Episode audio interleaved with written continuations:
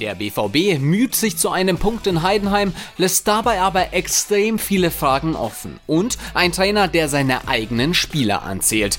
Wer ist eigentlich der Leader in der Dortmunder Mannschaft? Wie geht es den Verletzten? Und welcher Topspieler noch in dieser Woche den Verein verlassen könnte? Wir versuchen Antworten zu liefern. Ab in eine neue Folge, die Dortmund-Woche.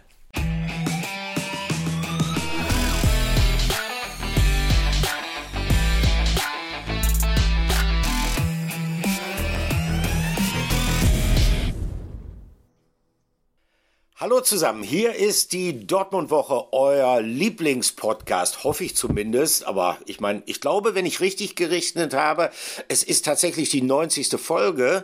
Und äh, wenn man 90 Mal mit einem Podcast um die Ecke kommt, äh, dann gibt es, und das wissen wir sehr, sehr zu schätzen, durchaus äh, einen Resonanzboden. Sprich, alles machen wir dann offenbar doch nicht falsch. Äh, guten Morgen erstmal. Manni Sedelbauer. Manni, ähm, schön zu hören, äh, Teil einer Podcast-Reihe zu sein, die, ich, was soll man sagen, mittlerweile sich etabliert hat am Podcastmarkt, ne?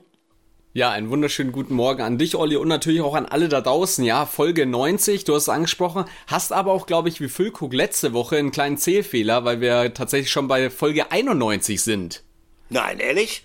Oh. Ja, also nach meiner Zählweise, ich habe mich ja da sozusagen in ein gemachtes Nest ge gesetzt.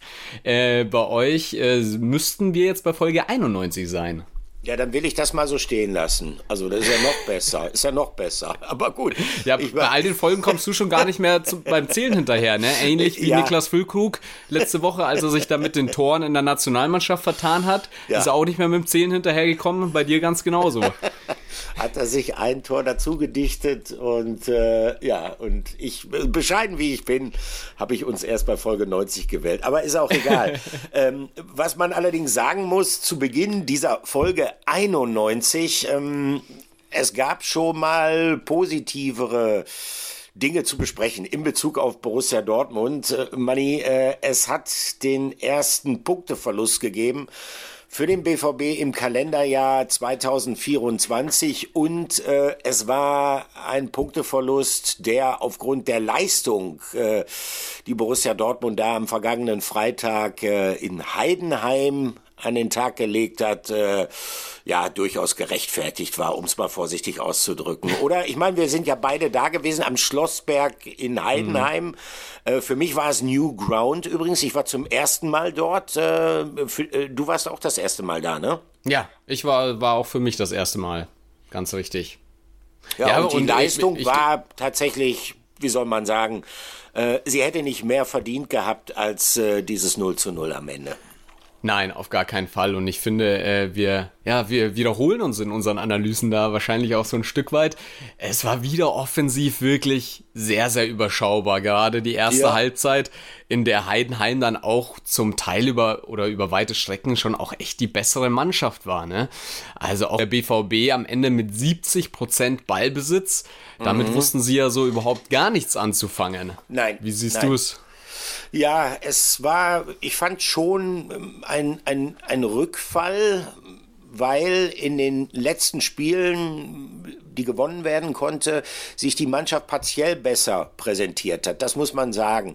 Äh, es gab auch in den vergangenen Spielen immer wieder Sequenzen, wo man sagen kann, wow, äh, das war nicht besonders clever, das war nicht besonders durchdacht, wie der BVB da gespielt hatte.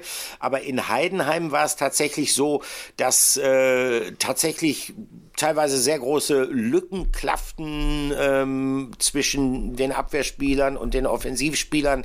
Und das hatte dann zur Folge, dass der Spielaufbau von Anfang an sehr holprig war. Heidenheim wieder mal. Wieder mal, genau. Heidenheim hat das nicht ungeschickt gemacht. Heidenheim hat äh, Pressing gespielt, hat versucht, den BVB relativ früh zu attackieren.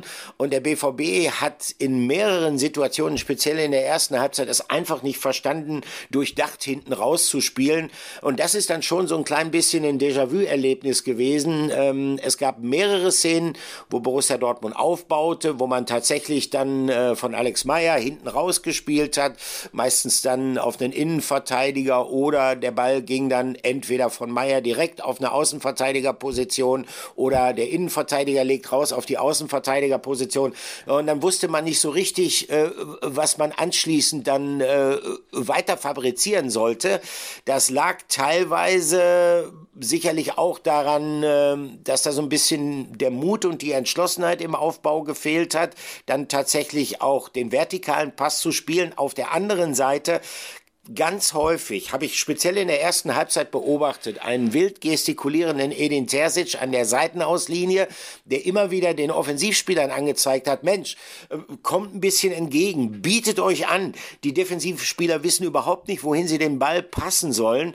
Und das ist äh, etwas gewesen, was man auch in den letzten Wochen gesehen hat. Wenn wir uns daran erinnern, wie beispielsweise dieses Gegentor gegen Bochum, war ja ein Eigentor von Schlotterbeck, aber wie es entstanden ist, da haben Süle und Meunier nicht klar genug herausgespielt, weil sie nicht klar genug äh, genug herausspielen konnten, weil einfach die Anspielstation gefehlt hat. Und da muss ich dann tatsächlich sagen, wenn man das dann in Heidenheim häufiger gesehen hat, ja, da frage ich mich, woran liegt es, dass es die BVB-Spieler immer noch nicht verinnerlicht haben, wie der Spielaufbau auszusehen hat. Das ist ein Schwerpunkt gewesen in der äh, Vorbereitung auf die Rückrunde im Wintertrainingslager in Mabea. Wir waren beide dabei. Wir sind Augenzeugen gewesen, Manni, wie diese intensiven langen Trainingseinheiten da durchgeführt worden sind. Ja, Meistens ja. hat sie Nuri Schein geleitet, wo man explizit den Spielaufbau geübt hat. Und man muss feststellen,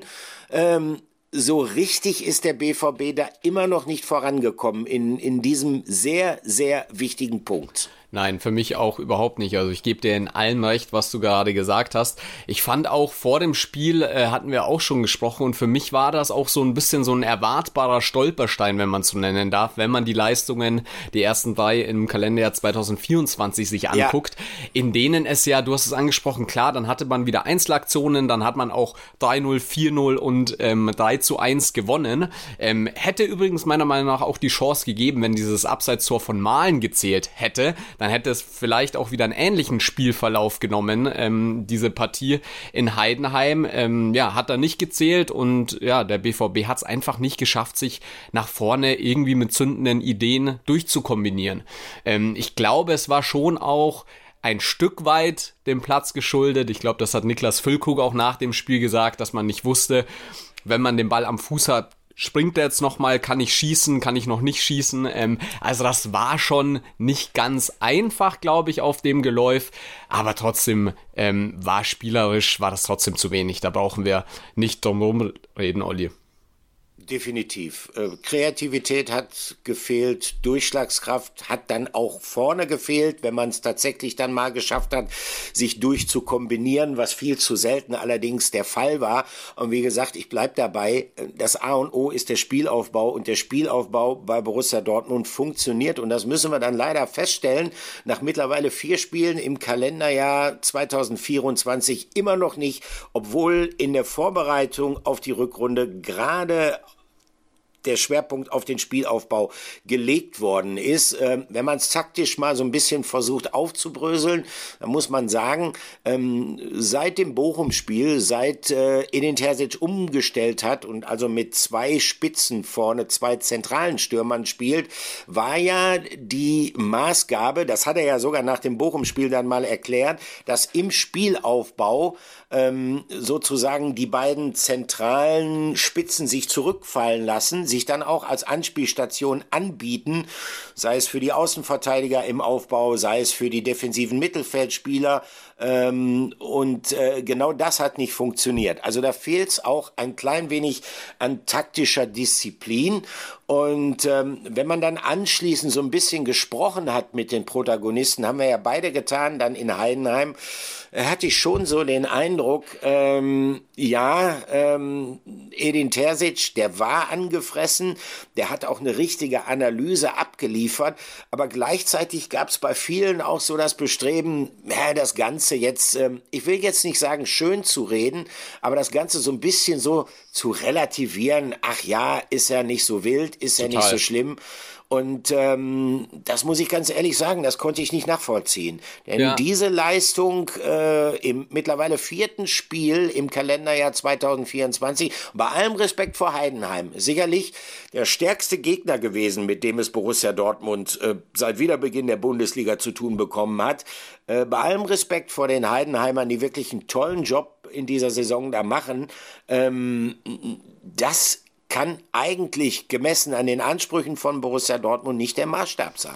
Ja, absolut, Olli. Und ich habe auch das Gefühl, wie du schon richtig sagst, man versucht das. Ähm, ich weiß nicht, ob das bewusst kommt, so ein bisschen zu verschleiern, äh, diese spielerischen Probleme, die man ja äh, nach wie vor hat. Also, ähm, und das hat das Spiel jetzt in Heidenheim auch nicht besser gemacht. Und damit ihr da draußen auch wisst ähm, oder das bisschen nachvollziehen könnt, warum Olli und ich das so in die Richtung sehen, spielen wir euch jetzt mal schnell einen Ton mhm. von Sebastian Kehl vor. Der hat sich nach dem Spiel nämlich wie folgt geäußert. Interview der Woche. Also jetzt haben wir aus den vier letzten Spielen äh, zehn Punkte geholt. Ähm, klar, es hätten heute zwölf sein können. Ähm, das war das klare Ziel, heute herzufahren, um zu gewinnen. Aber äh, wir haben äh, weiterhin, äh, finde ich, in diesem Jahr sehr, sehr gute Ergebnisse. Wir, wir stehen in der Tabelle deutlich verbessert da. Also demnach ist es definitiv kein Schritt zurück. Ähm, ein kleiner nach vorne, so würde ich es formulieren, kein großer. Ja, ähm, also Sie hörten einen Sportdirektor irgendwie darum bemüht, äh, jetzt nicht äh, ein zu großes Fass aufzumachen, jetzt nicht alles äh, kaputt zu reden. Das kann ich bis zu einem gewissen Grad nachvollziehen. Allerdings ähm, stelle ich mir dann schon die Frage, wenn man das nach einem 0 zu 0 in Heidenheim noch dazu nach dieser Leistung, also das Spiel hatte jetzt wirklich nicht äh, gerade einen besonders hohen Unterhaltungswert. Und wenn man dann tatsächlich auch noch mal ähm, die Tormöglichkeiten, die wenigen Tormöglichkeiten, die es für beide Mannschaften in diesem Spiel äh, gegeben hat, äh, sich zu Gemüte führt, dieses Riesending ähm, von Kleindienst für Heidenheim in der ersten Halbzeit, oh ja. hätte Borussia Dortmund eigentlich in Rückstand geraten müssen. Ich habe mit dem anschließend ein Interview geführt, äh, also der war kreuzunglücklich, der wusste selber nicht, wie er das Kunststück fertiggebracht hat, äh, von äh, da aus, von wo er geschossen hat, völlig freistehend das leere Tor nicht zu treffen. Und wenn man dann auch noch mal überlegt, dass Heidenheim dann gegen Ende raus auch noch mal eine richtige Druckphase hatte, wo man den BVB dann regelrecht eingeschnürt hat im eigenen 16er, ähm, dann finde ich diese Aussage von Sebastian Kehl einfach zu schönfärberisch. Das muss man ja. so deutlich sagen. Da muss man etwas klarere Worte wählen, ähm, auch äh, gerade, weil man ja davon ausgehen muss, dass wenn man sich so äußert, es der ein oder andere wirklich äh, möglicherweise so verstehen kann, ach ja, es ist ja eigentlich alles in Ordnung. Nein, ist es eben nicht nach dieser Leistung. Ja. Ähm, und noch dazu, Manni, das sei jetzt gerade auch noch mal angemerkt, wie gesagt, Wintervorbereitung, Mabea schwerpunktmäßig am Spielaufbau gearbeitet. Und dann hat man ja in den letzten Wochen auch, weil es ja halt keine englischen Wochen sind, immer wieder Zeit und Gelegenheit gehabt, im Training unter der Woche an diesen Inhalten, mit denen sich Borussia Dortmund auch schon gegen Ende der Hinrunde sehr schwer getan hat, zu arbeiten. Und wenn dann so eine Leistung dabei herauskommt, ähm, dann muss man schon feststellen, ja, auch wenn der BVB personell durchaus gebeutelt war, fehlten wichtige Spieler, gerade auch zentrale Spieler, die natürlich dann für den Spielaufbau wichtig sind.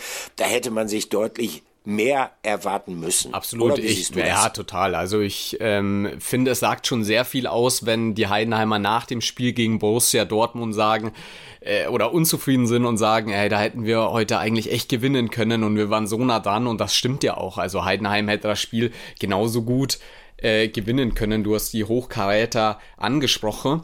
Ja, und die Trainingsleistungen beziehungsweise die Trainingseinheiten, ähm, wir konnten ja, ähm, ich glaube es war vergangene Woche, konnten wir Journalisten bei einer Medienrunde, nicht für die Fans öffentlich, aber für uns Medienleute äh, zugucken und da war schon Intensität relativ hoch, würde ich behaupten. Da hat man dann schon auch verschiedene Spielformen äh, ausprobiert, Standards, äh, wurde ein großer Wert drauf gelegt, was auch zum Teil im Training ganz gut geklappt hat. Nur diese Übertragung dieser ja, Einheiten oder das, was man im Training einstudiert, funktioniert bislang noch überhaupt nicht. Also ähm, ja. dieser kleine Schritt nach vorne, den Sebastian Kehl da angesprochen hat, den sehe ich vielleicht, wenn man auf die Tabelle jetzt mittlerweile guckt und auf die Punkte und auf die Ergebnisse in diesem Jahr, spielerisch aber ganz, ganz viel Luft nach oben. Und mh, mm, Edin Terzic meinte auch, er ist jetzt froh, dass sie endlich wieder viele Trainingseinheiten haben, nicht so wie vor Weihnachten, als man auch viele englische Wochen hatten, wo man dann, glaube ich, auch nicht wahnsinnig gut in die Tiefe gehen kann in den Einheiten. Und da hat man jetzt eigentlich die Möglichkeit, aber ähm, es lässt dennoch sehr, sehr zu wünschen. Und ähm, Sebastian Kehl meinte natürlich, okay, das war ein kleiner Schritt nach vorne. Edin Terzic hat das allerdings wieder ein bisschen anders gesehen. Der war richtig angefressen. Der hat gesagt, ja, das war eher ein Schritt zur Seite. Und er hat auch, finde ich zumindest, Olli, ich weiß nicht, wie du es siehst oder wie ihr da draußen das verstanden hat, habt äh, sich relativ deutlich auch mal geäußert in Richtung seiner Spieler. Und bevor ich dich jetzt um deine Einschätzung bitte, Olli, ähm, lass uns mal zusammen reinhören, wie er die Leistung seiner Spieler bewertet. Äh, ihr hattet heute auch wieder acht, neun Ausfälle, glaube ich, die nicht spielen konnten. Äh, wie, wie, zufrieden sind Sie denn heute oder grundsätzlich auch mit der äh, Leistung der äh, Spieler, die, ich nenne es jetzt mal aus der zweiten Reihe kommen? Drängt sich da aktuell jemand auf oder erwarten Sie sich da ein bisschen mehr? Ja, das ist jetzt nicht äh, das erste Spiel gewesen, dass wir ähm, auf einige Spieler verzichten mussten, auch auf, auf wichtige Spieler. Ähm, trotzdem haben wir einen, einen, richtig guten und einen großen Kader und ich kriege so viele Fragen gestellt. Jedes Mal, wenn ich eine Aufstellung ähm, bekannt gebe, warum der nicht gespielt hat und der nicht gespielt hat. Und jetzt ist es eine Phase, wo, wo dann die Jungs, die zuletzt weniger zum Einsatz gekommen sind, zu Recht auch dann irgendwann mal vielleicht unzufrieden waren, diese Chance dann halt bekommen.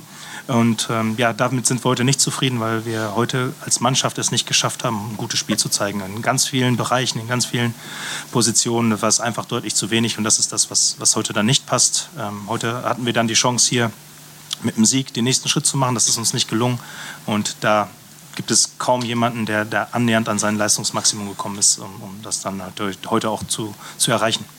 Ja, das war der BVB-Cheftrainer. Er ist nicht zufrieden mit dem, wie sich die Mannschaft da präsentiert hat. Er ist mit seinen Spielern nicht zufrieden und er kann mit seinen Spielern auch nach diesem Auftritt nicht zufrieden sein. Die äh, spannende Frage ist dann natürlich immer, wen meint er konkret? Edin Terzic gehört zu diesen Trainern, die ja schon, wenn sie unzufrieden sind, das auch artikulieren, die jetzt aber nicht ins Detail gehen. Also ähm, selbst auch wenn es schlechte Leistungen gibt, wie jetzt am vergangenen Freitag, dann ist er bemüht, seine Spieler zu schützen. Deshalb äh, nennt er keine Namen. Aber ich meine, dafür sind wir Kritiker ja da, dass wir dann die Namen nennen. Äh, und es ist ja jetzt auch kein großes Geheimnis, wen er diesbezüglich meint. Man muss äh, natürlich immer berücksichtigen, ja, Borussia Dortmund hatte ähm, erhebliche Ausfälle dort zu beklagen, keine Frage. Äh, der Stammkeeper war nicht dabei, erneut Gregor Kobel. Das ist sicherlich einer, der vom Charakter her auch immer gewillt ist, seine Mitspieler aufzurütteln, ihnen auch mal ein deutliches Wort mit auf den Weg zu geben, wenn er der Meinung ist, sie verhalten sich falsch. Es fehlten vor allen Dingen aber auch ein paar Spieler, die natürlich eine sehr, sehr wichtige Rolle im zentralen Bereich spielen. Und gerade wenn wir über den Spielaufbau oder in dem Fall den nicht funktionierenden Spielaufbau gesprochen haben, ähm, dann äh, fällt uns da ein beispielsweise Emre Can, der diesmal ja nur von der Bank gekommen ist. Und ich fand schon, nachdem Emre Can reingekommen ist, dass ähm, dann vielleicht ähm, ein, ein klein bisschen mehr Ordnung im Dortmunder Spiel gewesen ist, äh, aufgrund seiner Erfahrung und seiner Routine. Ähm, aber wie gesagt, äh, das ist jetzt tatsächlich eine sehr, sehr feine Beobachtung von mir. Mhm. Ich glaube schon, dass in der zweiten Halbzeit der BVB ein klein bisschen besser drin war als in der ersten Halbzeit, wo wirklich äh, gar nichts ging in Sachen Konstruktivität. Äh, und ja, wen, wen meint er dann? Nehmen wir die Aufstellung, die Startaufstellung von Heidenheim und ähm, dann fallen mir vor allen Dingen die beiden Spieler im zentral-defensiven Mittelfeld äh, diesbezüglich ein. Ähm, einer ist Sali Özcan, ähm, Sali Özcan, der ja, ich hatte eben diese Kleindienstmöglichkeit angesprochen, der da vorher einen großen Fehler begeht. Und dann ähm, landen wir mal bei Marcel Sabitzer. Denn äh, Sabitzer mhm. ist eigentlich jemand, der vom ja, seiner Biografie her ähm, jemand sein müsste, der gerade in einer Situation, wo es ähm, Ausfälle gibt, äh, dann mehr Führungsaufgaben übernehmen müsste, der aufgrund seiner Routine ist jetzt auch eher ein ruhiger Spielertyp, aber der aufgrund seiner Routine, aufgrund seiner Erfahrung, aufgrund seiner Fähigkeiten sich dann viel mehr einbringen müsste, der viel, viel präsenter sein müsste äh, im Vergleich zu dem, wie er sich da am Freitag präsentiert hat. Absolut, Olli. Ich weiß aber nicht, wie du siehst. Also ich fand nämlich die Worte von Edin Terzic schon tatsächlich diesmal, ich bin jetzt auch noch nicht so lange dabei und verfolge jedes Interview von ihm, aber ich fand es schon sehr deutlich. Also so deutlich habe ich ihn zuvor selten erlebt. Ähm, ganz kurz eine Einschätzung von dir. Ähm, kam das jetzt nur mir so vor oder ähm, fandest du jetzt gerade an die Worte, die er so an die Richtung zweite Reihe gerichtet hat, auch deutlich? Ja, also seine Worte sind deutlich, seine Worte sind klar, die sind angebracht. Was ich halt nur meinte, es ist er, er ist halt niemand oder kein Trainer, der das dann gerne ganz konkret äh, personalisiert. Aber ja, äh, da, das stimmt. Tatsächlich ist es so, äh, dass logischerweise ähm, in diesem Spiel so gut wie nichts gut funktioniert hat bei Borussia mhm. Dortmund.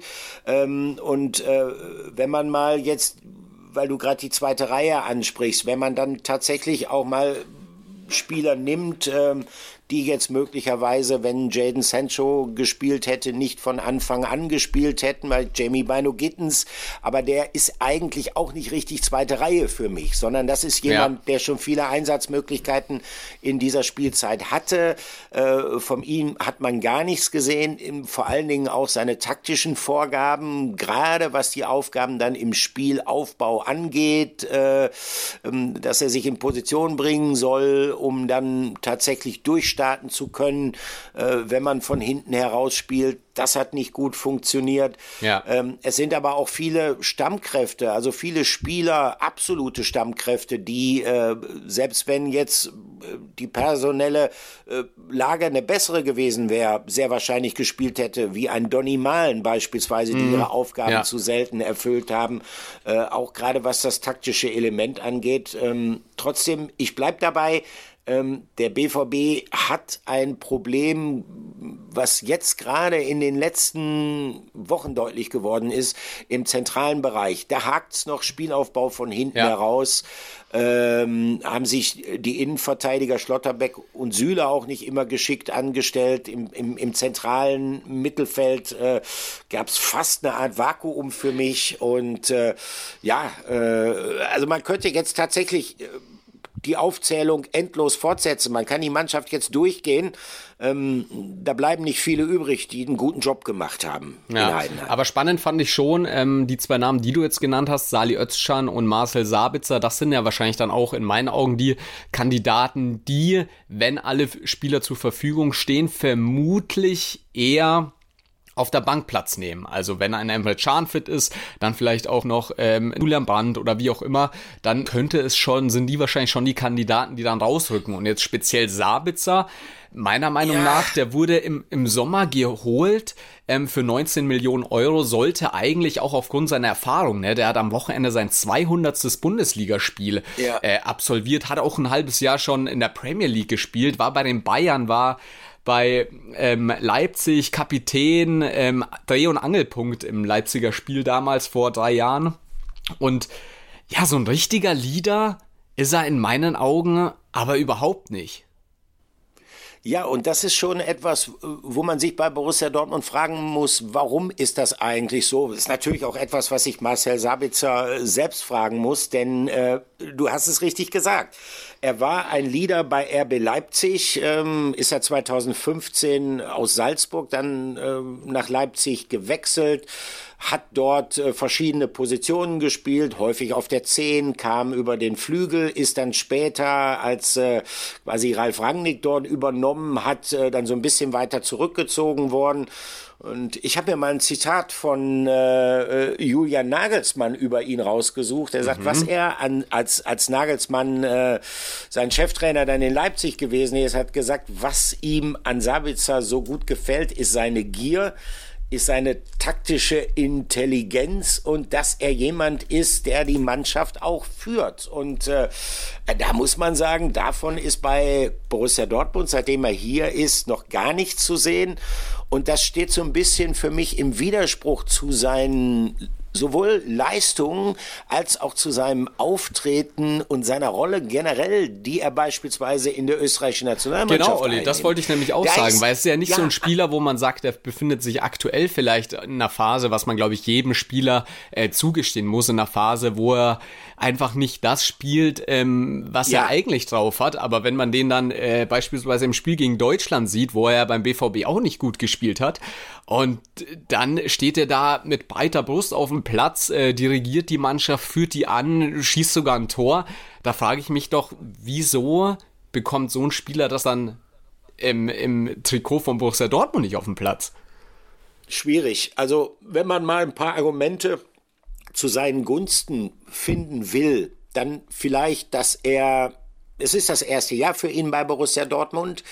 Äh, er hat ja auch, nachdem er dann von, von RB Leipzig zu Bayern München gegangen ist, äh, anschließend auch so ein paar äh, frustrierende Erlebnisse hinter sich bringen müssen, wo er dann halt festgestellt hat, wow, okay, das ist jetzt Bayern noch mal eine andere Hausnummer als Leipzig. Äh, ich bin ja nicht mehr gesetzt. Ich spüre hier nicht mehr das uneingeschränkte Vertrauen. Äh, das hatte er so in der Form vorher sowohl in Salzburg als auch in Leipzig als auch in der österreichischen Nationalmannschaft äh, noch nie so erleben müssen. Das musst du halt erstmal verarbeiten. Aber auch für ihn sollte ja die Zeit bei Borussia Dortmund eigentlich sowas wie ein Neubeginn sein sollen. Er hat äh, dann so ein paar Verletzungen gehabt, kam ja dann im vergangenen Sommer auch schon mit einer Verletzung in Dortmund an, konnte erst relativ spät dann einsteigen hier, ähm, ist dann nochmal durch, durch äh, Verletzungen zurückgeworfen worden. Ähm, ich glaube aber, der, der überbordende Begriff ist tatsächlich, dass die Mannschaft insgesamt äh, in dieser Spielzeit noch nicht so gefestigt ist, dass sich Automatismen, gerade was den Spielaufbau angeht, herausgebildet haben.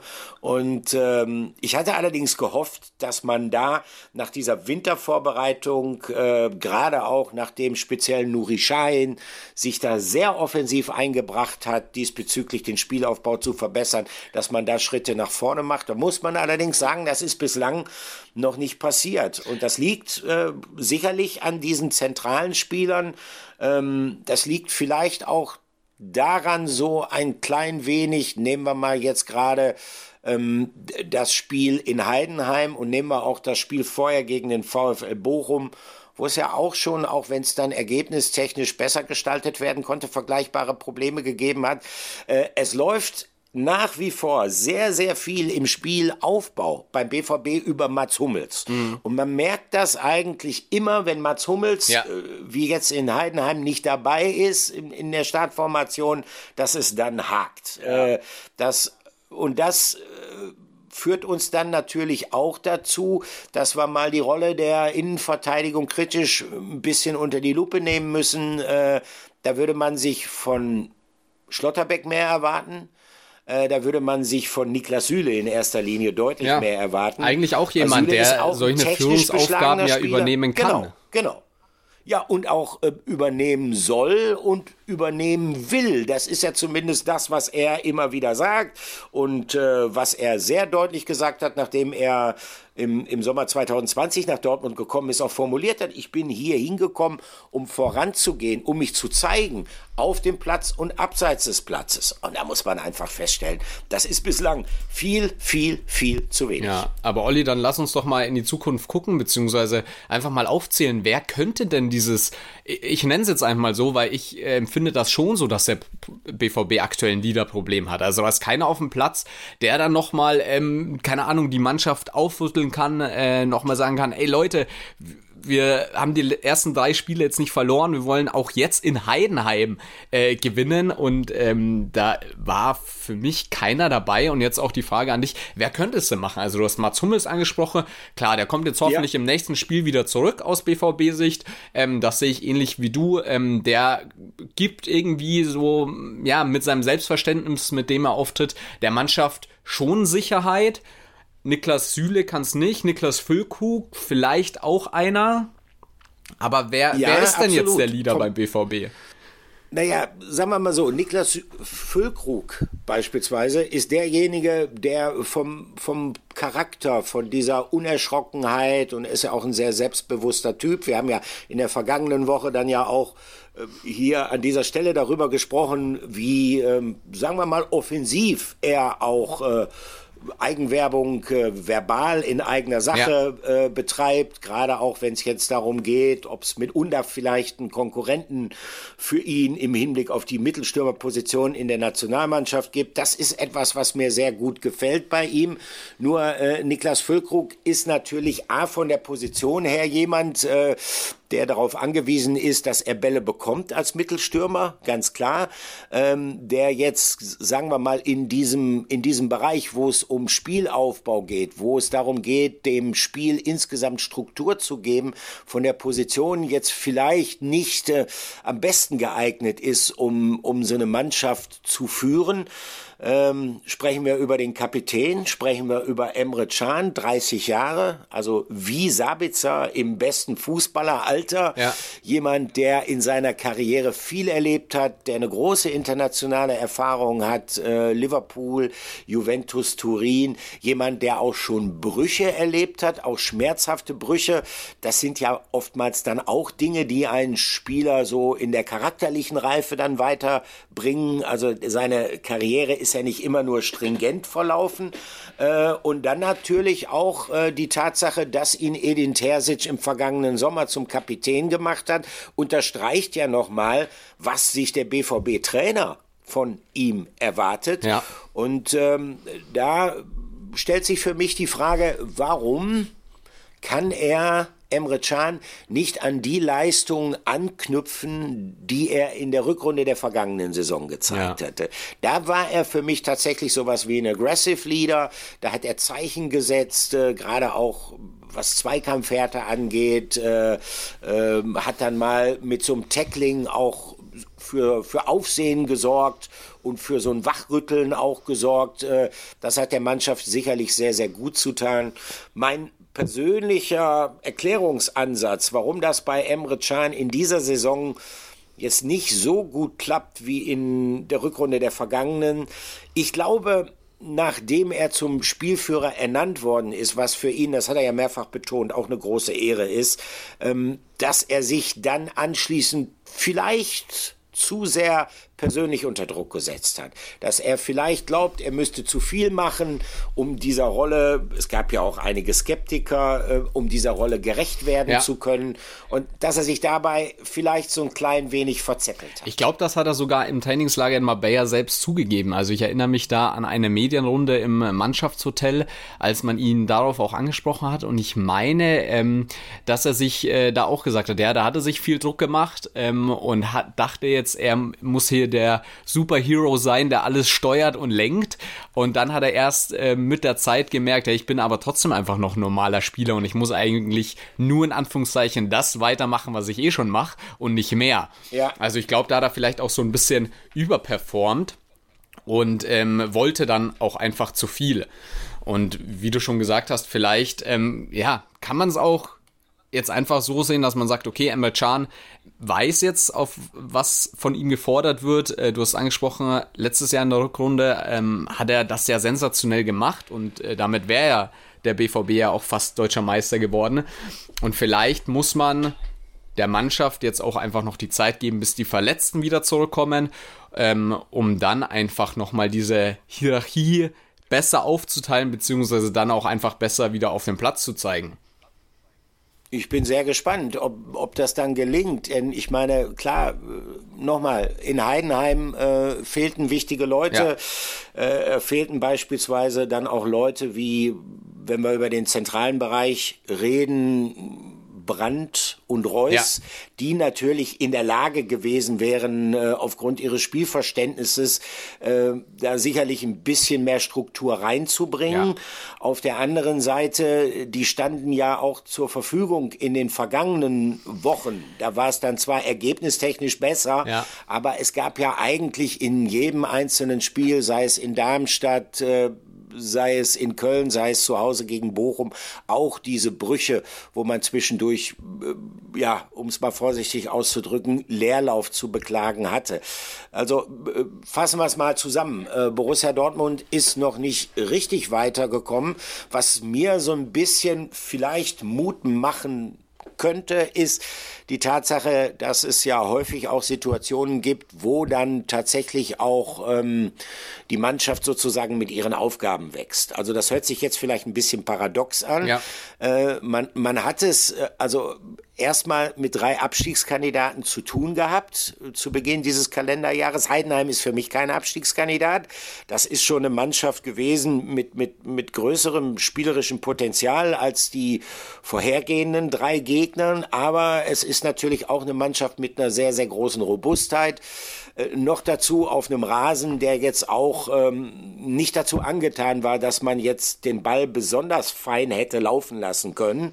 Aber äh, da war, hat man schon mal mit einem etwas anderen Kaliber zu tun gehabt und die Aufgaben wachsen jetzt natürlich. Ja. Kommenden Freitag gegen den SC Freiburg, äh, das wird äh, eine, eine noch höhere Hürde werden. Ja, ja, das auf jeden Fall. Ähm, und man wie gesagt, man muss das immer so im Kontext einordnen ähm, und da hören wir gleich mal auch in den Ton von Sebastian Kehl noch dazu rein. Das sind jetzt auch wirklich Spieler, neun Spieler an der Zahl, die dem BVB aktuell nicht zur Verfügung stehen.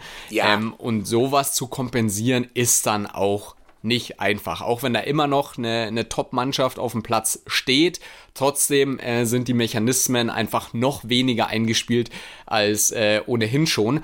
Und äh, bevor wir weitersprechen, lass uns mal kurz zusammen in einen Ton von Sebastian Kehl noch reinhören, der sich nämlich zur verletzten Situation äußert. Ja, wenn man neun Leute heute ersetzen muss, dann äh, ist das natürlich ähm, äh, auch ein Aderlass und, und, am Ende kann man die Dinge auch dann nicht so kompensieren. Das, das schafft keine Mannschaft dieser Welt. Ähm, uns hat uns heute dann sicherlich auch ein bisschen Kreativität an der einen Stelle auch noch gefehlt und, und auch vielleicht ein bisschen Durchschlagskraft, um auch nochmal äh, nochmal richtig was dann nachzubringen. Das wird uns hoffentlich in den nächsten äh, Wochen wieder deutlich besser gelingen. Also, wir hörten noch mal den Sportdirektor, wir hörten noch mal Sebastian Kehl. Ähm, ja, der Hinweis ist natürlich berechtigt, der Hinweis auf diese vielen Ausfälle. Und äh, das ist auch ganz klar, das muss man sagen, es darf keine Entschuldigung sein, denn die Mannschaft, die Borussia Dortmund dort auf dem äh, Platz hatte, am Schlossberg in Heidenheim, ähm, die ist immer noch relativ stark nominell gesehen und äh, die hätte eine deutlich bessere Leistung eigentlich abrufen müssen. Trotzdem mit äh, den Rückkehrern und hoffen wir mal, dass äh, Kehl damit recht behält, dass die relativ schnell zurückkommen, insbesondere Jaden Sancho, der natürlich ein, ein wichtiger Unterschiedsspieler für Borussia Dortmund ist. Mit diesen Rückkehrern äh, wird sich dann ja auch äh, die Voraussetzung im Hinblick äh, auf erfolgreiche Spiele nicht unerheblich verbessern. Keine Frage. Aber gleichzeitig äh, sorgte natürlich auch diese hohe Anzahl von Auswählen dafür, dass sich andere Spieler zeigen können. Ähm, beispielsweise, dass sich einer hat äh, jetzt schon in den letzten Wochen zeigen können, den viele im Hinblick auf den BVB in dieser Saison überhaupt nicht auf der Rechnung hatten. Ähm, die Rede ist von Thomas Meunier. Thomas Meunier der seitdem er zum BVB gewechselt ist, eigentlich noch nie so richtig hat die Erwartungen erfüllen können. Ich fand auch in äh, Heidenheim war das ähm, eine problematische Leistung, ja. die der Belgier da gezeigt hatte. Auch immer wieder Fehler gehabt, äh, so Momente der Unaufmerksamkeit und äh, was ganz interessant ist, Manni, ähm, es ist ja, und wir reden jetzt über einen Zeitraum von deutlich über einem Jahr schon bei Meunier. Es ist ja nie richtig Ruhe reingekommen in diese Debatten. Äh, ja, wie lange bleibt er denn überhaupt noch bei Borussia Dortmund? Wann geht er? Es sah eigentlich alles danach aus, als ob er im vergangenen Sommer schon den BVB verlassen wird. Er ist immer noch hier. Derzeit wird er auf der Grund der personellen Engpässe ähm, ja auch gebraucht. Aber wie gesagt, die Gerüchte reißen nicht ab und deshalb haben wir jetzt hier noch eine kleine Rubrik, nämlich unser Gerücht der Woche.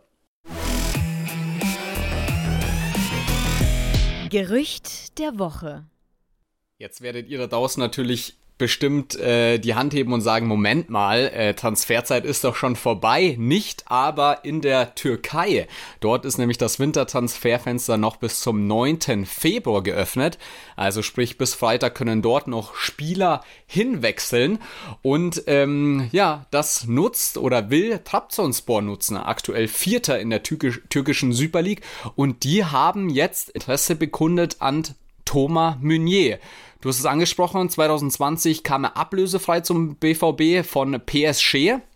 Ähm, und äh, ja, hat dort dann einen saftigen Vertrag bekommen, ist beim BVB einer der Spitzenverdiener mit siebeneinhalb Millionen Euro Jahresgehalt. Ja, und vergangene Saison ist er auch nur auf seine zehn Einsätze bekommen, gekommen, ähm, hatte dann auch mit Verletzungen zu, kämpf zu kämpfen, Jochbeinbruch, Muskelfaserriss ähm, und sollte eigentlich ja schon im Sommer verkauft werden, auch aufgrund seines üppigen Gehalts, was er bezieht. Da gab es dann aber kein passendes Angebot für den BVB, deshalb ist er beim BVB geblieben und galt ja eigentlich als Abgabekandidat Nummer eins im Winter. Allerdings, wir haben es jetzt schon öfter angesprochen, aufgrund der Personalsituation, Jetzt wieder ja fast sowas wie ein Stammaußenverteidiger beim BVB. Ja, und ähm, jetzt ist es eben so, dass der BVB eigentlich fast nicht mehr auf ihn aktuell zumindest verzichten kann. Unsere Infos sind allerdings, dass der BVB noch kein konkretes Angebot bekommen hat. Ähm, also es gibt Interesse aus der Türkei. Die haben auch schon mal Kontakt mit Berater und Spieler aufgenommen, allerdings beim BVB ist noch nichts eingetrudelt und unsere Infos sind auch, dass Thomas Meunier sehr gerne in Dortmund weiter bleiben möchte. Und ähm, das wird wahrscheinlich einfach davon abhängig, ob Thomas Meunier bleiben will oder nicht. Unsere Infos sind, er will auf jeden Fall bleiben. Ähm, meiner Einschätzung nach, wenn jetzt Julian Rierson wieder zurückkommt, äh, Benze Baini wieder ja. vielleicht besser in Form kommt nach dem Afrika Cup, Marius Wolf, würde sich ja die Personalsituation entspannen. Ähm, also könnte man vielleicht wieder auf Meunier verzichten, theoretisch. Aber ich glaube, äh, am Ende entscheidet es dann Meunier, ob er bleiben möchte oder nicht. Wie siehst du es, Olli? Also da würde ich hundertprozentig mitgehen bei dieser Einschätzung. Äh, ich denke, dass es an dem Spieler liegt. Wie gesagt, äh, Julian Rieson macht Fortschritte äh, ist er jetzt äh, möglicherweise auch kurz davor ins Mannschaftstraining wieder einzusteigen. Also äh, das wäre natürlich äh, eine wichtige Alternative. Äh, Marius Wolf äh, hat sich auch wieder, nachdem er ja auch ein paar Probleme hatte, stabilisiert. Äh, Benzibaini kehrt zurück. Also man hat ja tatsächlich dann auch zumindest für die Linksverteidigerposition mit Ian Marzen eine wichtige Alternative zusätzlich hinzu dazu gewonnen äh, und hat viele Spieler, also mit, mit Riasson und mit Wolf, äh, was heißt viele, man hat zwei Spieler, die dann natürlich auch problemlos beide Seiten auf äh, den Außenverteidigerpositionen bekleiden könnten, die also auch rechts spielen könnten. Also äh, ich glaube, dass Borussia Dortmund schon stark bemüht ist, ähm, zumal so richtig äh, Meunier jetzt in den letzten Wochen, wo er dann wieder regelmäßig gespielt hat, seine Chance hat auch nicht nützen müssen, können. Ähm, ich glaube, bei Borussia Dortmund wäre man sehr froh, wenn man ihn von der Gehaltsliste bekommen würde. Aber wie gesagt, es hängt nach dem Spieler.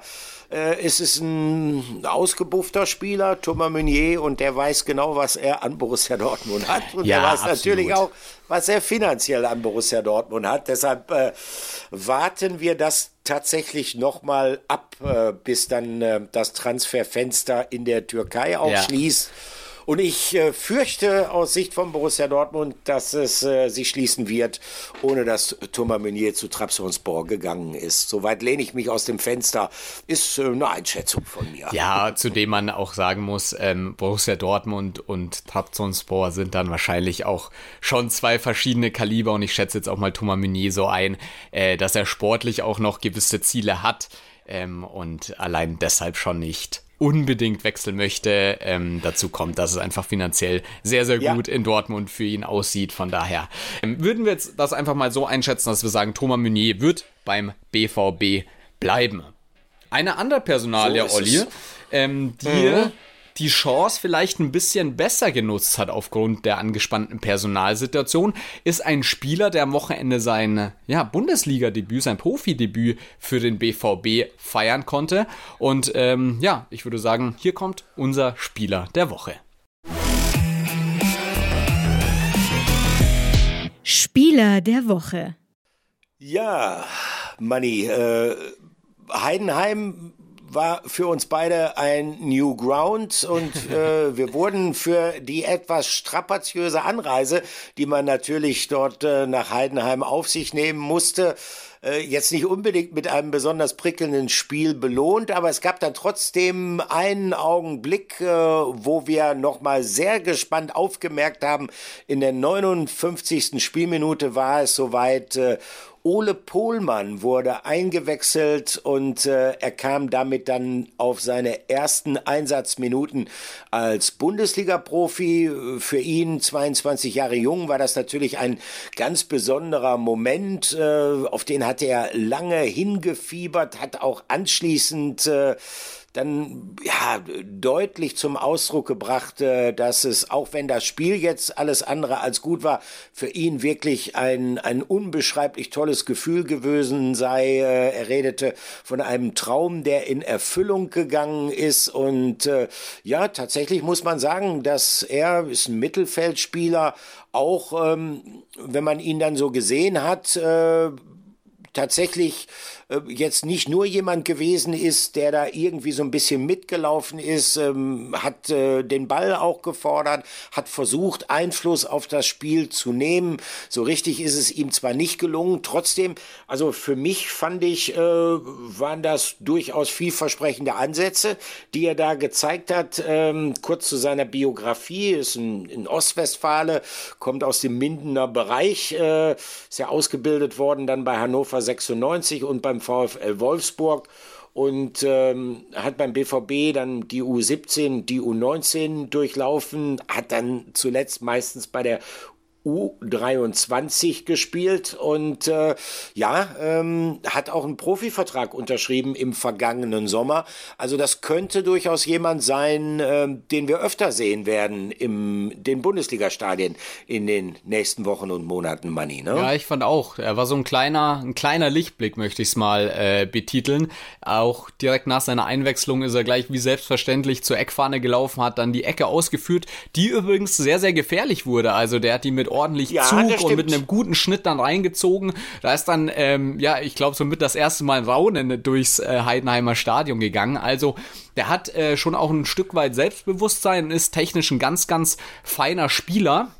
Und ähm, Edin Terzic hat unter der Woche auch schon gesagt, ja, Ole Pohlmanns Pech ist einfach, dass wir auf dieser Position einfach so gut besetzt sind. Und das stimmt natürlich auch, ne? Das ist ein einer, der auf der Zehnerposition oder auch auf den Außenpositionen ja. spielen kann. Ähm, sein Glück war jetzt einfach, dass auch mit Sancho jemand ausgefallen ist, ähm, ja, dessen Position er dann ausfüllen konnte. Äh, ja, aber ich fand wirklich ein sehr, sehr positiver Auftritt von ihm und das hat übrigens auch Sebastian Kehl nach dem Spiel gesagt. Ja, Ole ist äh, flexibel einsetzbar, kann auf den Außenpositionen spielen, in den Halbpositionen, aber auch auf der 10. Ähm, eine richtig gute Entwicklung genommen. Ähm, immer wieder torgefährlich geworden, hat einen sehr, sehr guten Fuß, äh, tolle Standardsituation und ähm, wird, wird auf jeden Fall sich auch weiter steigern und hat mich wirklich gefreut, dass er heute die Möglichkeit bekommen hat, auch auf dieser Bühne mal zu zeigen, dass er da ist, dass er sehr hart dafür gekämpft hat auch und ist ein guter Charakter, ein sehr guter Fußballer, eine gute Technik und ein sehr schlauer Spieler. Ja, also, da wird äh, das Potenzial beschworen von Ole Pohlmann und an der Stelle können wir nur sagen, wir drücken ihm die Daumen, dass er es tatsächlich noch einige Male schafft, in die Mannschaft äh, von Borussia Dortmund, in die Startelf zu kommen in der laufenden Saison. Denn ich fand schon, dass er auch so ein bisschen frischen Wind hereingebracht hat. Und äh, ich finde das ja immer schön, äh, wenn, wenn ein Spieler dann sich tatsächlich diesen Traum hat erfüllen können, mal äh, Bundesliga-Luft zu schnuppern. Er kämpft ja tatsächlich schon relativ lange darum, sich diesen Wunsch zu erfüllen. Jetzt hat's geklappt. Er war ja auch schon auf der Asienreise mit dabei. Also interessanter junger Mann, Manni. Und äh, wir warten mal ab, äh, wie seine Zukunft äh, sich dann gestalten wird in den kommenden Wochen und Monaten. Absolut. Und du hast angesprochen, im Juni hat er seinen Profivertrag unterzeichnet bis 2025, was natürlich dann auch so ein klarer Wink des Vereins war, ähm, den Spieler zu binden oder binden zu wollen ähnlich ja auch ein bisschen, und äh, da verlassen wir jetzt Ole Pohlmann, ähm, wieder Ähnlichkeiten wie Henry Blank beispielsweise, ne? Den, ja. Ähm, der ja vor, ich glaube in Köln war ne, als er sein Profidebüt gefeiert hat, hat man jetzt Richtung Salzburg, Richtung Österreich ziehen lassen. Sieben Millionen Euro kommen, bekommt der BVB für ihn. Und ähm, wir haben es ja die letzten Wochen schon immer gefordert, beziehungsweise euch aufgerufen, gerne mitzudiskutieren. Und da würde ich jetzt gerne unseren Hörer Marcel mit ins Boot holen. Der hat uns nämlich geschrieben und ähm, eben Talente des BVB aufgezählt, wie Kulibali, wie ein Julian Reikhoff, der jetzt wieder zu Ajax Amsterdam zurückgewechselt ist, oder eben auch wie Henry Blank. Und der wundert sich, wieso lässt man solche Talente immer ziehen und dann besetzt man diese Positionen mit Neuzugängen wieder nach, mhm. die dann im Endeffekt 20, 30 Millionen Euro kosten. Ja, äh, diese Fragen kommen eigentlich relativ häufig, weil ich verstehe auch die Motivation hinter diesen Fragen. Die Motivation, die dahinter steckt, ist, Mensch, äh, wir wollen doch eigentlich junge Spieler entwickeln. Wir wollen doch gerade Spieler aus dem Nachwuchsbereich erfolgreich in den Profibereich bringen. Äh, das sind natürlich auch Spieler, die gerade bei den Fans äh, mehr Kredit genießen, als wenn jetzt, sagen wir mal, eine Neuverpflichtung Richtung kommt, die auch Geld gekostet hat, wo die Anspruchshaltung dann gleich auch etwas höher ist. Äh, Tatsache ist aber, ja, allein mit jungen Kräften wird es halt nicht gehen. Äh, Borussia Dortmund betont immer, ich habe da mehrere Gespräche auch in den letzten Monaten mit Lars Ricken, dem, dem Leiter des NRZ in Dortmund, drüber geführt. Äh, gefü äh, und der hat häufig gesagt, klar, wir sind äh, angewiesen, Profis zu entwickeln, im Idealfall für unsere eigene Bundesligamannschaft, aber natürlich sind wir auch äh, Teil äh, des Unternehmens Borussia Dortmund. Das heißt, wir müssen auch gucken, dass wir Gewinn erzielen. Ja. Das heißt, äh, wenn beispielsweise es die Möglichkeit gibt, einen Spieler, bei dem man davon ausgehen muss, dass er nicht unbedingt in den kommenden Jahren den Durchbruch bei den BVB-Profis schaffen wird, dann sind natürlich Transfereinnahmen immer auch etwas, was wir durchaus anstreben. Und beispielsweise im Fall von Henry Blank ist das so. Also man muss sich mal ja. die Vita von Henry Blank anschauen. 19 ähm, Jahre alt äh, und ähm, er ging dann am Donnerstag, am Deadline Day, nur zwölf Tage nach seinem Profidebüt für den BVB zu RB Salzburg, einmal, weil der Spieler das selber so wollte. Genau, ich glaube, also das ist auch ein wichtiger BVB Punkt, ne? dass er nicht genau, wie beim genau. Managerspiel der Verein entscheidet, alleine äh, du bleibst und du bleibst nicht, sondern man ist da ja auch in Gesprächen mit dem Berater, oft sogar auch mit Familie so und dem Spieler selbst. Und wenn jetzt ein 19-Jähriger zu Sebastian Kehl kommt, der diese Situation ja auch kennt und der sagt dann, bitte, bitte, ähm, lass mich nach Österreich, ich möchte häufiger spielen, dann würde ich jetzt Sebastian Kehl auch als so menschlich einschätzen, dass er sich zumindest damit auseinandersetzt. Ähm, und selbst Definitiv. wenn er dann sagt, oh, eigentlich hätten wir dich schon noch ganz gerne, überlegt er dann, wägt er vielleicht dann doch äh, Ertrag Nutzen ab und dann darf man so jemanden auch gehen lassen. Und jetzt habe ich dich unterbrochen, Olli, sorry. Nee, im Grunde genommen hast du genau das fortgeführt, was ich auch sagen okay. wollte. Ähm, ich wollte nur noch einmal kurz auf den Ablöseaspekt äh, zurückkommen. Also, äh, wenn es tatsächlich stimmt, dass Borussia Dortmund für Henry Blank bis zu sieben Millionen Euro Ablöse erzielen soll äh, für diesen Wechsel, den er jetzt vollzieht zu RB Salzburg, dann muss man sagen, hat der BVB unterm Strich äh, aus wirtschaftlichen Gründen absolut alles richtig gemacht. Überhaupt keine Frage, denn äh, das ist viel, viel Geld für einen 19-jährigen Spieler und das zeigt eben auch, wie diese Nachwuchsleistungszentren im Profibereich arbeiten. Und da können wir eigentlich auch gleich ähm, die Überleitung machen zu einem weiteren Abgang, äh, den der BVB gerade in diesem Übergangsbereich äh, von der Jugend zu den Profis zu verzeichnen hat. Äh, die Rede ist von Julian Reikhoff, ja. 19 Jahre alt der jetzt zu Ajax Amsterdam geht, auch da muss man aus Sicht des BVB diese Ablösekomponente berücksichtigen. Also das sollen insgesamt 2,5 Millionen Euro werden, mhm. die der BVB einnimmt, 1,4 Millionen fixe Ablöse plus dann noch einige Variablen, die darauf äh, kommen, wenn äh, Reikhoff sich, er geht ja zurück zu Ajax Amsterdam, von dort aus war er ja auch 2021 zum BVB gekommen, äh, wenn er dort dann tatsächlich den Durchbruch schaffen wird. Also gibt's noch mal mehr äh, für den BVB. Und auch bei Reikhoff ist es ähnlich wie bei Henry Blank so gewesen. Die Initiative zu diesem Wechsel, die ging vom Spieler aus. Also äh, Reikhoff hat natürlich festgestellt, ähm, dass es gerade in seinem Bereich, da auch in diesem Offensivbereich, ähm, Ole Pohlmann beispielsweise, ist ja eher so Variante offensiver Mittelfeldspieler, Reikhoff ist ein Stürmer, äh, Ole Pohlmann hat es jetzt geschafft, aber es ist halt unheimlich schwer, sich da durchzusetzen bei einem äh, Club, der dann gerade in diesem Offensivbereich so gut besetzt ist. Und da sieht er für sich bei Ajax die besseren Perspektiven, zumal ja auch ähm, Manni ähm, im Winter äh, Paris Brunner ist mit ins Profitrainingslager nach Marbella gegangen ja. und Reikhoff halt nicht. Und ich glaube, dass das ein Fingerzeig für ihn gewesen Absolut. ist. Absolut. Also ich glaube, auch in den Jugendmannschaften waren die ständige Konkurrenten, die beiden. Ähm, und da gab es nicht beide zusammen, sondern immer entweder oder. Und so war es eben auch bei den Profis. Und da hat sich Edin Terzic dann eben mit der Nominierung, äh, nenne ich es jetzt mal, von Paris Brunner eben auch ein Stück weit gegen Julian Reikhoff entschieden. Und ich finde, das ist auch okay. Und du hast es angesprochen, zweieinhalb Millionen äh, beträgt ungefähr das gesamte Paket. Das ist für einen Spieler, ja.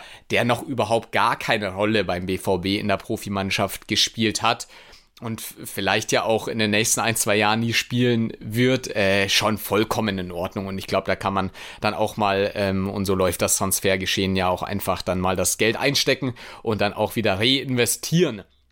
Und äh, da kommen wir jetzt, glaube ich, auch so ein Stück weit auch kurz zur nächsten Frage von Julian. Danke dafür übrigens. Der wollte noch wissen, warum hat man Blank nicht einfach verliehen, sondern verkauft. Ich glaube, das hast du schon mit beantwortet. Ähm, 7 Millionen Euro streicht der BVB ein. Und Sebastian Kehl hat ja da dann auch noch den cleveren Schachzug äh, vollbracht, sich eine Rückkaufoption zu sichern für 10 Millionen Euro offenbar. Also das sind nur so 3 Millionen Euro mehr äh, für die man ihn hat gehen lassen. Und das ist schon ein sehr, sehr guter Deal. Also wenn der sich ähm, ja. in Salzburg jetzt gut entwickelt, dann muss der BVB nur drei Millionen Euro drauflegen. Das wäre ungefähr die, die, die Summe, die Julian Reikhoff in die Kassen gespült hat, äh, um dann einen Henry Blank wiederzuholen, der dann vielleicht ein gereifter Innenverteidiger ist und dann vielleicht auch irgendwann ja vielleicht mal die Nachfolge Mats, von Mats Hummels antreten kann. Aber das ist, glaube ich, alles noch Zukunftsmusik. Also das hattest du ohnehin schon beantwortet. Aber ich verstehe tatsächlich auch die Fragen danach, weil es Unbedingt. natürlich auffällig ist. Ich meine, nehmen wir jetzt zum Beispiel äh, den vergangenen Freitag, das Spiel in Heidenheim. Äh, auch, auch da äh, gab es mit Maloney jemanden in der Mannschaft, der Heidenheimer, äh, der bei Borussia Dortmund ja auch mit ausgebildet worden ist. Und äh, gerade wenn man dann sieht beispielsweise, dass, nehmen wir den VfB Stuttgart, nehmen wir Chris Führig, äh, der aus Castrop-Rauxel kommt, der also jetzt nicht nur beim BVB ausgebildet worden ist, sondern der auch tatsächlich ja wirklich hier aus, aus der engsten Kernregion von Borussia Dortmund stammt. Äh, Castrop-Rauxel, äh, also direkt vor den Toren Dortmunds gelegen. Ähm, da fragt man sich natürlich auch dann immer wieder, Mensch, würde der nicht dem BVB auch gut zu Gesicht Klar. stehen? Aber häufig äh, stellt sich die Frage für diese Spieler dann natürlich, wenn die so ein Alter erreicht haben, ja, ich sag mal, 18, 19 Jahre spätestens und die jetzt sehen, wow, jetzt gibt's wahrscheinlich nicht die allerbesten Perspektiven für mich bei Borussia Dortmund im Profibereich, dann den Schritt zu vollziehen und zu einem anderen Profiklub zu gehen, das ist für mich nachvollziehbar und das ist sozusagen auch Teil der Aufgabe äh, des Nachwuchsleistungszentrums. Man bildet Spieler aus, sozusagen für den Kreislauf äh, der Fußball-Bundesliga, sagen wir es mal so. Es kann natürlich dann auch sein, dass äh, diese Spieler ganz woanders, also nicht beim BVB selbst, dann ihren Durchbruch schaffen. So funktioniert halt das System. Manchmal würde ich mir auch wünschen, dass es tatsächlich mehr Spieler sozusagen aus dem eigenen Stall gibt, die sich dann bei Borussia Klar. Dortmund durchsetzen. Aber das ist nicht so leicht. Wir sprechen ja auch sehr häufig hier beispielsweise über Yusufa Mokoku. Und da reden wir jetzt über einen bei dem wir eigentlich davon ausgegangen sind, der wird sich zu 100 Prozent durchsetzen. Mhm. Jetzt momentan spielt er regelmäßig, aber wir wissen alle, wie lange das äh, benötigt hat, bis er an diesen Punkt gekommen ist, wo er jetzt tatsächlich mal so zwei Spiele, vielleicht jetzt auch zu Hause gegen Freiburg am Freitag hintereinander macht. Das ist schwer bei einem Kader, der unabhängig davon, dass die Leistungen das jetzt aktuell nicht widerspiegeln, der aber nominell so stark besetzt ist wie der von Borussia Dortmund. Ja, absolut. Ich sehe das auch so. Die Fans wünschen sich natürlich auch gerne immer äh, junge Spieler, die auch noch aus der Region kommen. Das kann man ja auch absolut nachvollziehen. Ähm, auch nochmal auf Julians Frage zurückzukommen, ganz kurz. Ähm, ich habe mich auch erst gewundert, als man Henry Blank hat ziehen lassen. Dann habe ich das mit der Rückkaufoption gehört und dann war ich so, alles richtig gemacht. Also, ähm, wenn ich das so als ja. Laie von außen sagen kann, dann würde ich auf jeden Fall sagen, das war ein sehr, sehr guter Deal. Dann, Olli, noch ganz kurz schnell zwei weitere Fragen von euch da draußen, worüber wir wirklich sehr dankbar sind. Äh, immer einmal von Patrick, der sich immer noch mit dem Thema Trainingsgeländeumbau, also ein bisschen weg vom Sportlichen, auseinandersetzt und immer nachfragt. Mhm. Da haben sie vor Corona mal angefangen, viel Zeit zu, äh, viel Geld zu investieren, Zeit natürlich auch, um das umfassend umzubauen. Ein Schwimmbad sollte da gebaut werden und so weiter. Dann kam Corona, ähm, wirtschaftlich eine sehr, sehr schwierige Phase für den BVB, ähm, wo, glaube ich, die Folgen immer noch zu spüren sind und deshalb gibt's da unserem unseren Infos zufolge auch keinen neuen Stand, auch keine Entwicklungen, dass die Umbauarbeiten jetzt wieder aufgenommen werden zeitnah, aber wir bleiben da natürlich dran, wie auch immer bei allen BVB-Themen und sollte sich da etwas Neues ergeben, dann äh, werden wir dich, Patrick, und euch da draußen natürlich auch umfassend darüber informieren. Und noch eine sehr, sehr spannende Frage von Dominik. Vielen Dank dafür, der schreibt Servus Manni, Moin Olli und Gude an alle Hörer der Dortmund-Woche, also ich denke, er kommt auch aus der Frankfurter Region. Und zwar wollte ja. er was über uns beide wissen, Olli. Etwas oh. Privates sozusagen. Und zwar möchte er wissen, weil er selbst ähm, ja sehr ja, äh, leidenschaftlicher Sport. Verfolger, nenne ich es jetzt mal, ist, wie unser Weg denn in den Sportjournalismus war.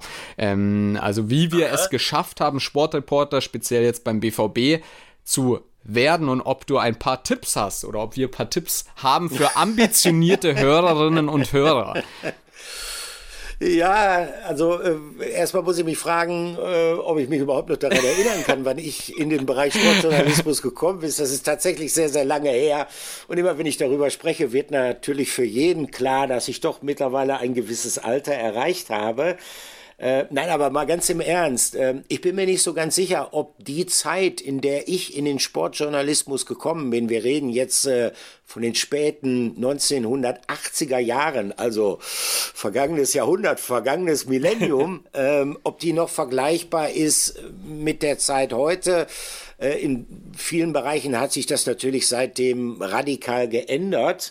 Äh, aber wenn es interessiert, ich kann das gerne sagen. Ich bin, ähm, ich, ich stamme aus Bielefeld. Ich bin Ostwestfale.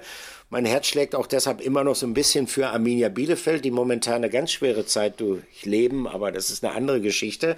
Und ich bin 1987 dann von Bielefeld äh, nach Essen gegangen zum Studium, habe Kommunikationswissenschaften dort studiert und habe äh, dann ja Glück gehabt, war immer schon großer Fußballfan und das Glück bestand darin, dass ich tatsächlich ähm, eine Wohnung gefunden habe, wo unten in Parterre eine Dame wohnte, die Angie, sie hört uns regelmäßig, Angie Hallo, ich rede über dich. Ähm, die Sekretärin war bei einer Sportwochenzeitschrift im Ruhrgebiet, die heißt Reviersport. Äh, gibt es heute übrigens immer noch, allerdings nur noch als Online-Ausgabe. Und dort hat sie mir einen Praktikumsplatz vermittelt. Und damals äh, war halt das wirklich Schöne, dass man ja vom Praktikum hin zum Schreiben des ersten Artikels nicht viel Zeit brauchte und nicht viele Institutionen durchlaufen musste. Also ich habe da angefangen und hatte dann sofort die Möglichkeit, äh, Spiele im Großraum Ruhrgebiet zu besuchen.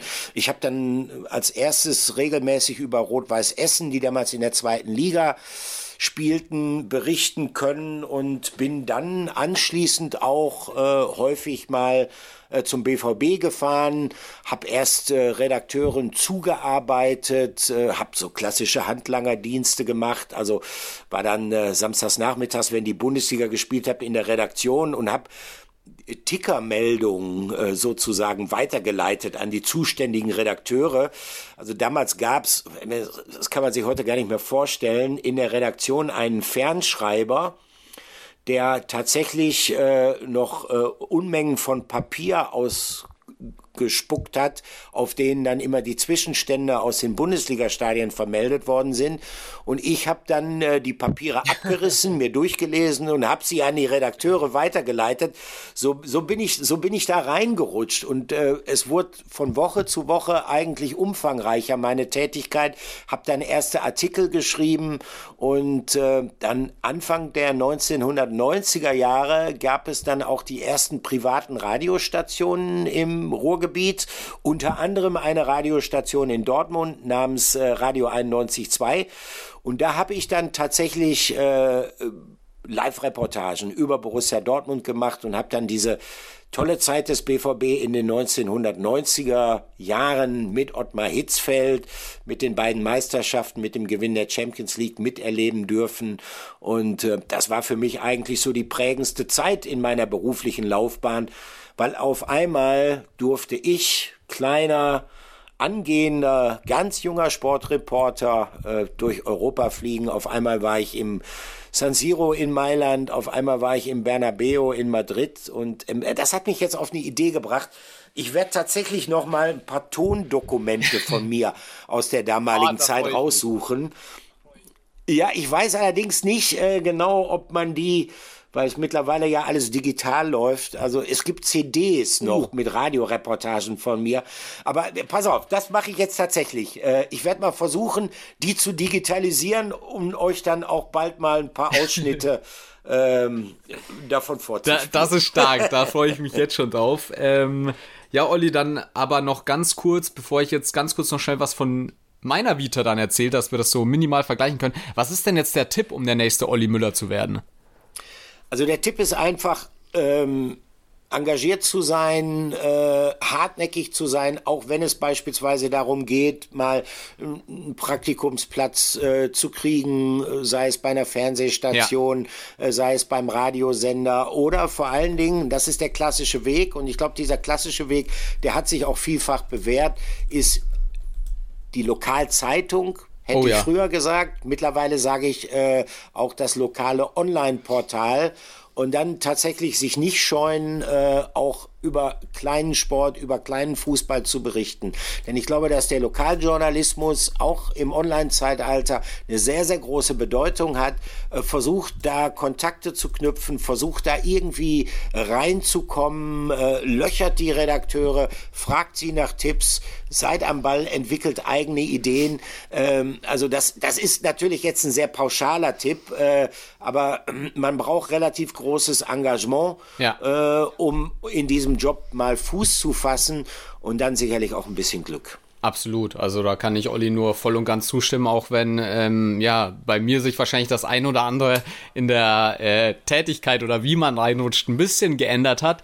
Ähm, ich habe ja auch während meines Studiums Sportökonomie eigentlich ein bisschen was anderes studiert ähm, und habe dann auch tatsächlich für die Lokalzeitung angefangen zu schreiben und bin dann auch über Praktikastationen von Ihr draußen werdet das wahrscheinlich kennen, Spock, Sky, Sport 1, Studentenradio. Ähm, Habe ich dann ein Volontariat bei München TV gemacht, also auch beim Lokalfernsehen damals. Und ähm, ja, natürlich hat da auch nicht alles geklappt. Also klar wäre ich auch damals schon gerne sofort bei Sport 1 als Reporter gelandet oder bei Sky, äh, wie auch immer. Also das, äh, das ist ja, wovon man immer so ein ja, Stück weit, was heißt träumt oder sich so ein bisschen auch als Ziel setzt. Und natürlich habe ich da auch viele, viele Absagen bekommen.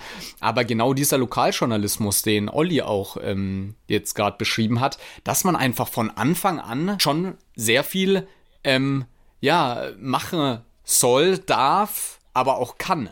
Und ähm, genau. ich glaube, da lernt man auch einfach so das Handwerk und das ist völlig egal, am Anfang, ob man jetzt wie in meinem Fall, ob ich über die Spielvereinigung Röhrmoos berichte oder dann ähm, später über Borussia Dortmund. Am Handwerk ändert sich nicht so wahnsinnig viel. Ähm, Nein, und stimmt. da bekommt man wenigstens die Chance, sich zu zeigen, sich zu, äh, zu machen, man muss, glaube ich, immer, und das ist auch, glaube ich, mein Tipp, den du äh, jetzt auch schon genannt hast, sich einfach anbieten, einfach auch einfach mal damit starten, auch wenn es vielleicht mal nicht so klappt, ähm, anbieten, Eigeninitiative zeigen und dann, ähm, ja, rutscht man da schon so nach und nach rein. Ja, du hast dich jetzt angehört, Manni, wie ein ganz erfahrener Hase in dem Business. Das muss ich mal sagen. Als ob du schon Jahrzehnte dabei wärst. Ja, danke, Olli, danke. Nein, ich, ich lerne ja immer noch nach wie vor dazu und äh, das, das, ich werde auch noch ganz, ganz viel lernen und äh, bestimmt auch in Zukunft noch ganz oft an meine Grenzen kommen und an die, an, ja, an den Rande der Verzweiflung in dem, in dem Beruf.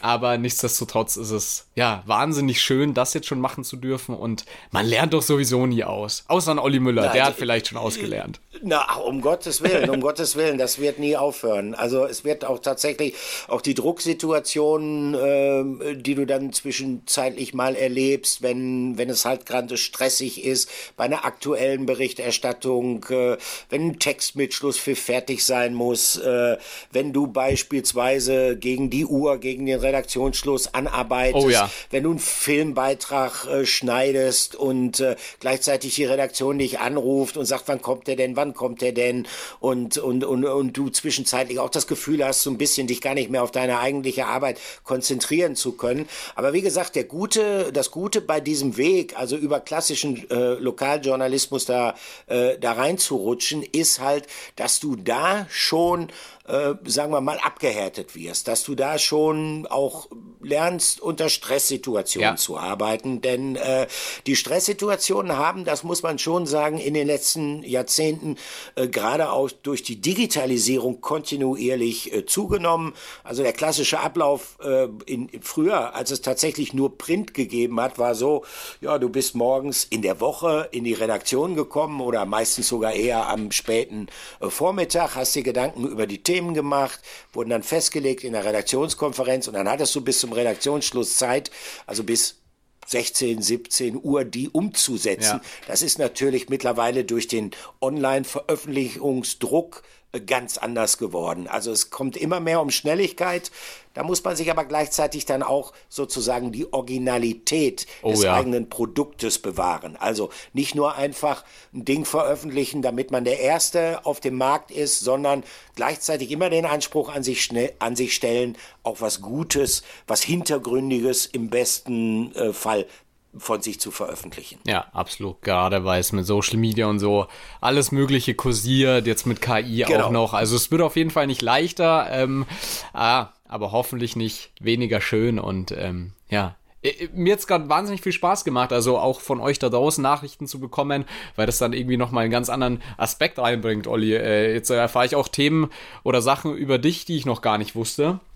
Ähm, ja. Und ihr bringt da draußen auch immer neue Themen rein. Umbau-Trainingsgelände. Ich musste erstmal ähm, googeln und mich dann erstmal beim Verein erkundigen, weil ich davon noch gar nichts gehört habe, dass sie das ähm, aufwendig umbauen wollten. Ähm, also immer gerne her mit euren Fragen, Antworten, Ideen, äh, ja. Feedback. Wir versuchen nicht alles, das schaffen wir wahrscheinlich nicht, aber möglichst viel zu bündeln und euch dann, ja, schlauer, schlauer zu machen. Genauso wie uns selbst auch. Genau. Ja, und äh, wir sind auch zuversichtlich und damit kommen wir jetzt so langsam zum Schluss, dass wir euch vielleicht in der kommenden Woche sofern ihr BVB-Fans seid, wovon ich ausgehe, etwas glücklicher machen können, denn der BVB spielt am äh, Freitag gegen den SC Freiburg zu Hause. Und Manni, Borussia Dortmund hat tatsächlich zu Hause an einem Freitagabend seit mittlerweile über 20 Jahren kein Spiel mehr verloren uh. in der Fußball-Bundesliga. Oh, das ist äh. lang. Das wusste ich nicht. Äh, also, ja. die bessere Vorzeichen wird es nicht geben. Ähm, ich werfe da noch mal ganz kurz schnell ein. Ich glaube, dieses 0-0 gegen Heidenheim, da ist auch eine Serie gerissen von, ich weiß nicht wie viel Spielen, äh, die bisher beim BVB nicht 0-0 ausgingen. Also ich hoffe, es reißt jetzt nicht gleich die, die zweite Serie des BVB. Aber ähm, ich glaube, wir können da, ja, ja, wir sind einfach mal optimistisch, Olli. Ja, ja, genau, genau. Also das muss man auf jeden Fall sagen. Äh, Borussia Dortmund hat, äh, wie gesagt, seit 20 Jahren zu Hause nicht mehr verloren. Das ist Kurze Preisfrage. Weißt du, gegen wen, hättest du eine Idee, gegen wen Borussia Dortmund zuletzt zu Hause verloren hat an einem Freitagabend in der Bundesliga? Vor 20 Jahren, also 2004. Waren ja. wie viele Freitagsspiele es bislang gab von, dem, von Dortmund? Nee, okay. also das weiß ich jetzt ähm, auch nicht. Das 2004, dann, dann sage ich, war das, ja, dann war das gegen 60 München, würde ich sagen. Ah, es ist ein anderer Traditionsverein und es ist ein Traditionsverein, äh, der auch was mit der Farbe Blau zu tun MSV hat. MSV Duisburg. Den, nee, nee. Es Schalke 04. Anderer Tra ja, exakt, ah. gegen Schalke 04. Also machen wir jetzt vielleicht sogar den einen oder anderen Schalker ein klein wenig glücklich an dieser Stelle. Ne? Die es können es gebrauchen. Die können es gebrauchen. Genau. es war ein Derby gegen Schalke 04. okay. Wie gesagt, in diesem Sinne, also, das war die Folge 91 der Dortmund-Woche. Ich lerne aus meinen Fehlern. Ich, ich hoffe, es war 91, sonst komme ich jetzt in Teufels Küche. Ja, das klären wir dann nächste Woche. Das klären wir dann nächste Woche. Und äh, wie gesagt, wir wünschen euch eine schöne Woche. Macht es gut. Bis bald. Tschüss.